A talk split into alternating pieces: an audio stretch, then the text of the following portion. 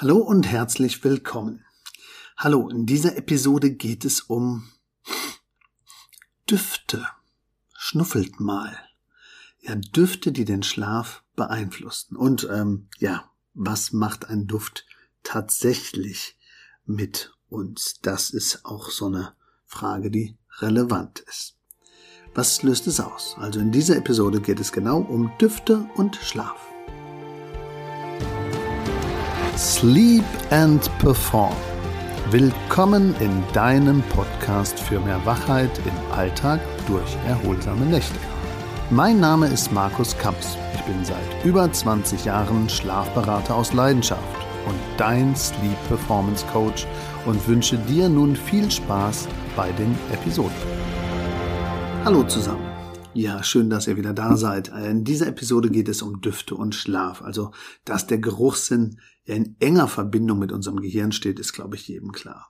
Also, Düfte rufen Reize aus, also Erinnerungen, äh, gerade auch wenn wir wach sind. Aber was ist eigentlich beim Schlafen? Einige Gerüche erinnern uns vielleicht an die Kindheit, manche finden an den Urlaub oder manche sogar an die Zahnarztpraxis.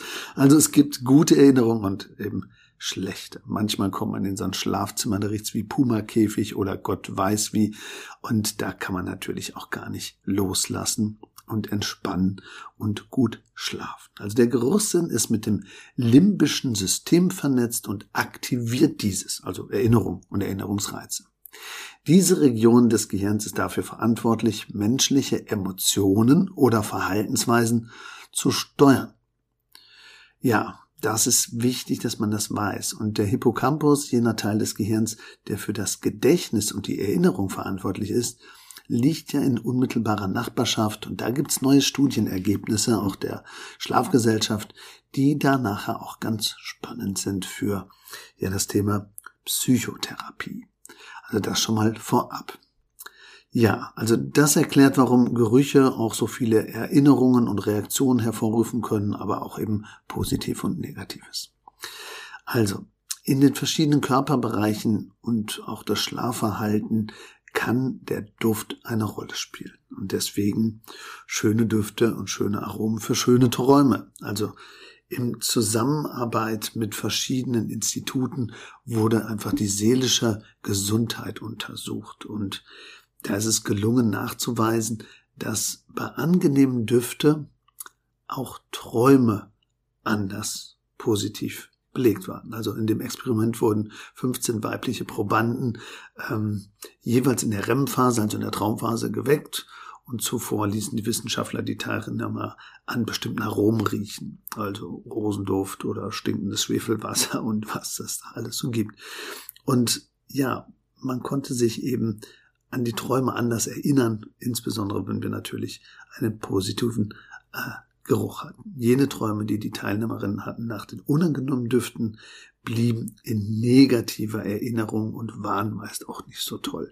Die Träume nach angenehmen Düften wurden positiv wahrgenommen und blieben auch in Erinnerung. Also so viel dazu, lieber kein Schwefelwasser riechen, sondern mal was anderes. Inzwischen wurde bereits in einer Vielzahl von Düften experimentiert und der Duft, der ja immer genannt wird, ist Lavendel. Ja, Lavendel hat natürlich diese positive Wirkung, uns so ein bisschen entspannen zu lassen. Und bei den meisten, ich kenne allerdings auch Leute, da klappt es eben nicht, haben eine positive Wirkung.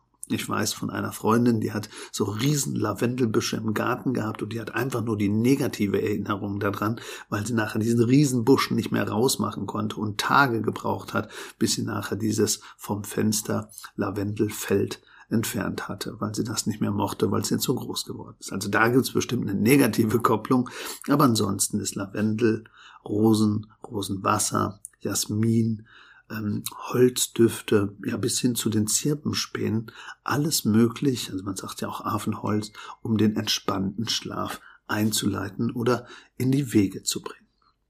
Also man kann das mit Schlafsprays machen, man kann natürlich mit Naturmaterialien arbeiten oder Vollholzmöbeln und mit Raumdüften. Alles, was ein bisschen positiv wirkt, wäre gut.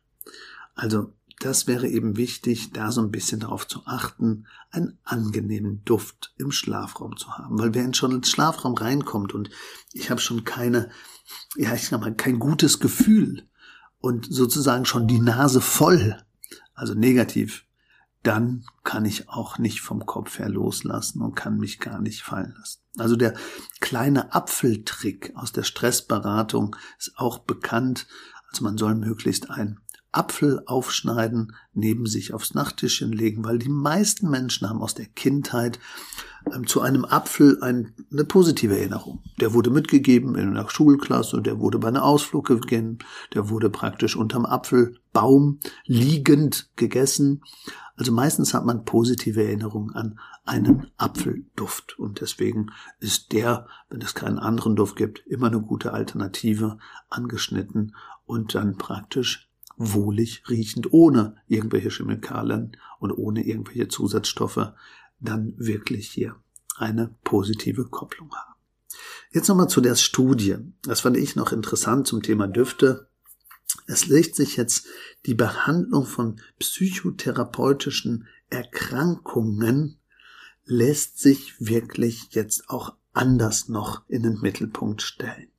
Also es gab eine Studiengruppe, die sich der Frage gewidmet hat, wie ist das, wie kann Schlaf vielleicht auch auf die Therapie wirken und wie kann man Schlaf verbessern, dass es auf die Psychotherapie wirkt. Also wenn jemand da ein mentales Problem hat, wie kann der Einsatz von Duftstoffen sich mit dem Lerngedächtnis koppeln und positiv wirken? Also neue schlafbezogene Ansätze zur Behandlung von neuropsychiatrischen Störungen. Das stand da im Mittelpunkt und ist sogar gerade erst in Wiesbaden vorgestellt worden. Also innerhalb eines Jahres äh, leiden bundesweit jeder Vierte an einer psychischen Erkrankung, Tendenz steigend und drei von hundert leiden da auch unter posttraumatischen Belastungsstörungen. Ich hatte selber letztens im Coaching jemanden, der sagte, oh, dann kam es, bei mir stand mein Stalker im Schlafzimmer, seitdem bin ich voll sicherheitsorientiert, ich schließe mal alles ab und ich komme aber nicht zur Ruhe und, und, und. Also das gehört natürlich in ärztliche Behandlung, keine Frage. Aber neu geforscht wird eben daran, dass eben bei vielen Leuten das Thema Behandlung und auch der Prozess der Therapie und des Erlernten in der Therapie, also Verhaltensmuster, dass man die durch Schlaf festigen kann. Also eine Psychotherapie ist letztlich ein Lernprozess. Und das sagen auch die Wissenschaftler dort und die Mitarbeiter, die das untersucht haben. Und da wurde herausgefunden in der Studie, die es jetzt belegt hat, es wurden Menschen mit belastenden Erinnerungen in die Therapie gebracht und die durften einen Duft riechen. Natürlich keinen negativen, sondern einen angenehm gekoppelten beziehungsweise einen neutralen Duft. Und dieser wurde am Tage selbst während des Schlafes noch einmal freigesetzt.